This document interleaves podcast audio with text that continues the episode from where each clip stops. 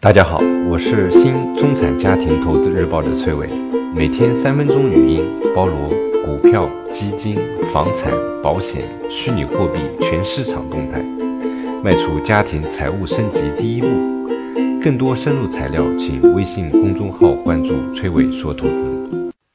大家好，我是崔伟说投资新中产家庭投资日报播音员。那今天呢是二月二十八日，星期四。A 股方面。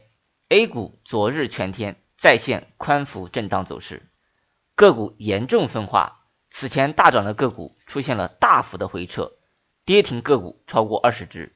沪指冲击三千点未果之后，未来股指继续震荡整理的可能性较大。截至收盘，沪指上涨百分之零点四二，深成指下跌百分之零点九二，创业板下跌百分之一点七二。保险方面，有不少朋友。发过了几张朋友圈的截图他，说你看这个保险很便宜啊，一天只要六块钱就能获得两百万的保障，靠谱吗？其实这种保险乍一听啊是挺便宜的，但仔细一想并不便宜。为什么这么说呢？大家算一算，六块乘以三百六十五天，一年保费是两千多块钱。要知道，像好医保、平安、一生保等热门的。医疗险一年的保费也就要几百元，其实就是把保费拆分，营造出这款保险非常便宜的假象。如果对数字不够敏感的话，可能头脑一热就买了。所以这位朋友说的保险是假便宜。另外，真的便宜的保险也会有偷工减料、保障缺失的问题。像微信里的护身符意外险，刚刚推出来的时候特别便宜，每个月只要十六块。就能够获得一百万的保障，但是意外伤残只赔十万块，保额只是同类产品的百分之十，这就显得有些鸡肋了，保障不够完善。后来护身符又进行一次产品升级，把意外伤残的保额提高到一百万，但是相应的保费也增加了一倍。所以说，有些保险产品虽然表面上看着非常便宜，事实上不是偷换概念，就是保障不全。我们一定要。多留意一下，选保险不要光盯着价格，还要看保障全不全，到底适不适合我们。基金方面，基金回稳了，应该赎回吗？股市最近的表现让人措手不及。二月二十五日收盘，A 股延续春节假期过后的火爆行情，三大股指涨幅均超过百分之五，两市成交量久违达到了万亿级别。而基金方面，温的数据统计显示。目前市场上两百八十七只普通股票型基金，在二零一八年平均亏损是百分之二十四点四八。截止到二月二十五号收盘，上述基金二零一九年以来的平均收益率达到了百分之十九点四六。对过去一年账户亏损的股票型基金持有人而言，在经历了长期痛苦的心理煎熬后，一旦账户解套了，那是继续持有呢，还是见好就收呢？这无疑是一个仁者见仁，智者见智的问题。但是我们的提醒是，投资市场的成功，除了专业的比拼，就是心理上的博弈。大多数投资者在面临损失时是风险偏好的，往往会长时间的坚守仓位，而获得一部分收益时，大部分人又成为了风险的规避者。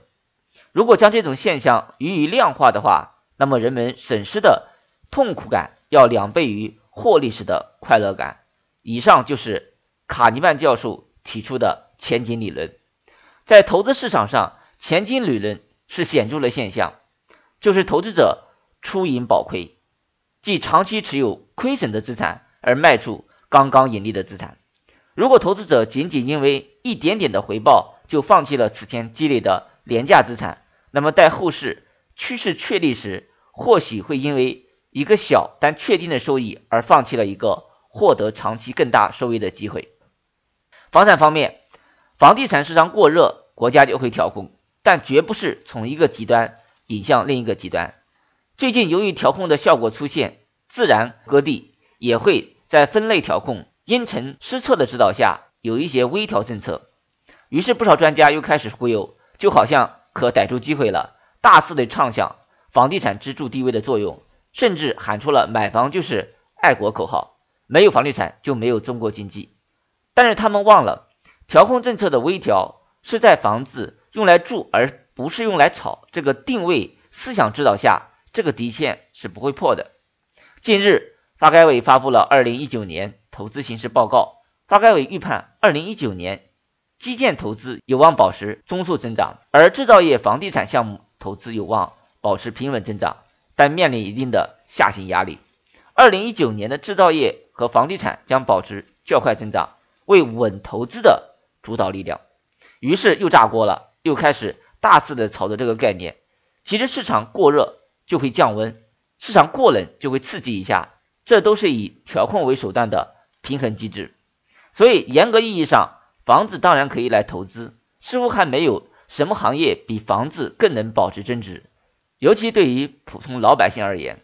但是买房基本上更追求自住，买房要以需求为准，需要则买。这样也就无所谓市场好坏，只要你需要住房，抛却投资的想法，更要放弃炒房的幻想，本着自住的原则，或许就会在房地产调控波动中无心插柳柳成荫。